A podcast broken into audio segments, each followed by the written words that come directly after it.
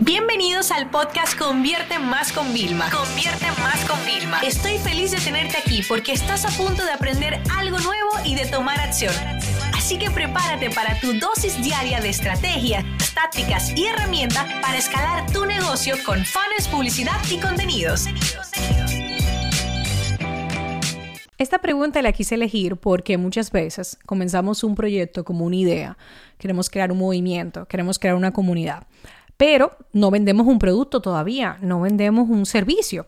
Y entonces el primer punto que nos planteamos es, bueno, no voy ni siquiera a pensar en monetización, esto lo hago por pura pasión, pero quiero que llegue al mayor número de personas, ya que lo estoy haciendo gratis, ¿no?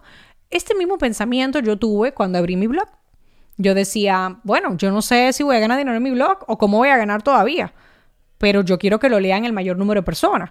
Me pasó cuando también me apalanqué bastante en Facebook y Twitter, pues quería llegar al mayor número de personas. Y en redes sociales, en específico en Instagram, que esta pregunta fue, fue Vilma. Yo tengo un movimiento de difusión de emprendedores, pero ¿cómo yo gano seguidores si yo no estoy vendiendo? Y me pareció súper oportuno porque eh, hoy en día veo muchas cuentas muy lindas que crecieron así como de motivación, como de movimientos, que han conseguido una estrategia de monetización bastante interesante y no tienen stock de producto ni mucho menos. Pero la pregunta va, ¿cómo crecieron a nivel de seguidores? Y si te pones a analizar todos los crecimientos que hay de cuentas, se deben siempre a tres factores. Uno, la calidad del contenido. ¿ok? Calidad del contenido para la audiencia que haya, porque yo he visto cuenta que yo digo, menuda basura de contenido, pero para el target al que se dirigen es lo máximo. Por ejemplo, hay un par de cuentas que son un poco vulgar. Yo me la encuentro muy vulgar personalmente, pero el target lo ama y son contenidos súper horrorosos para mí, no solo por el diseño, sino por lo que dicen, pero para el target son espectaculares. Entonces, uno tiene que tener calidad para la audiencia a la que uno se dirige, ¿ok? Otra cosa que uno tiene que tener es tener formas de llegar siempre a nuevas personas. Y señores, eso se hace con los hashtags, se hace con las colaboraciones, haciendo que alguien te haga los famosos shoutouts, que mencione tu cuenta, ¿sabes? O sea, como que te cueles, que te recomienden, o con publicidad. O sea, lo único que necesitamos es que personas que no conocen nuestra marca, ¿vale? Vean nuestro mensaje, vean nuestro contenido y que se queden, ¿por qué? Por el primer punto que yo les dije a ustedes, que, que era el contenido de calidad. Y la tercera parte, cuando analizas cualquier cuenta que tiene un buen crecimiento, es decir, que crece, crece y no se estanca, es la constancia. Es una cuenta que a pesar de, señores, uno estar muy complicado, es una cuenta que siempre está presente. Es como que tú dices, ven acá, ¿qué de Vilma?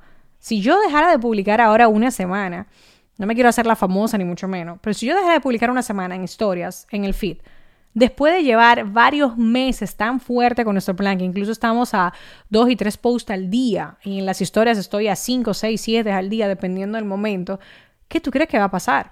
Todas las personas, el primer día no se van a dar cuenta, el segundo tampoco, pero al el tercero dice, espérate, y es que Vilma no ha publicado, ¿por qué no me sale ya? O sea, tú te empiezas a cuestionar. Bueno, Ustedes saben que yo siempre, Sasha Fitness es de las, de las que yo me tiro su vida, su historia, porque tenemos una hija de la misma edad y todo, ¿no? Y yo soy clienta de los productos, de algunos de los productos que ella, que ella recomienda, que por cierto, señores, al que le gusta la piña colada, tienen que entrarse al perfil de Sasha Fitness, hago un paréntesis. Ella con su proteína de coconut, de coco, o sea, puse una receta, yo decía, no, no puede ser. Yo amo la piña colada, pero no me la tomo porque es una bomba calórica. ¿Sabes? Y bueno, queda divino. Cerrando el paréntesis, ¿no? ¿Qué les digo con esto? Yo sigo, por ejemplo, todo el tema de la cuenta Sasha. Y a mí hay veces que como que no me ha salido. Y yo, ven acá, ¿qué es lo que pasa? Es el algoritmo que me está haciendo cambio, tal, directamente, porque tengo como una semana que no sé. Después digo, me meto en las estadísticas, soy yo, que no he entrado ni 20 minutos al día y no me ha dado tiempo llegar quizá a verlo. Pero yo me di cuenta porque digo, ven acá, no he visto a mi mamá, siempre me sale Maru de mi oficina, Roselina, o sea, como varias gente de mi oficina siempre me salen. Pero si ya tengo una semana y no me salen, digo, espérate, empiezo a echarle en falta, empiezo a extrañarles, ¿no? Entonces, aquí, por eso es la constancia tan importante. Le quise poner este ejemplo, tan real como siempre, para que lo vean. ¿Qué tú crees? ¿Que la gente no se da cuenta? Claro, pero la gente nunca te va a extrañar si tú no eres constante, si tú no apareces, si tú no das la cara. Entonces, todo este tipo de cosas son muy, muy importantes. Otra cosa que te voy a recomendar para el tema de ganar seguidores es analizar muy bien tus métricas. O sea, ver cuáles son los posts que más alcance tienen y que más engagement tienen, para que en esos pongas una mayor apuesta. Otra cosa importante también que te recomiendo hacer es cuando tú estés em, gestionando tu cuenta, tú tienes que auditarla constantemente. No es nada más, nada más de ver contenido, no, vamos a auditar cuántos seguidores crecí, porque este día tuvo un pico. O sea, tú tienes que hacerte muchas preguntas del tipo, ¿por qué pasó esto? ¿Por qué pasó esto? ¿Por qué pasó esto? Y trabajar también muchas hipótesis. Oye, ¿qué pasaría si hago un concurso? Oye, ¿qué pasaría si invierto 10 dólares?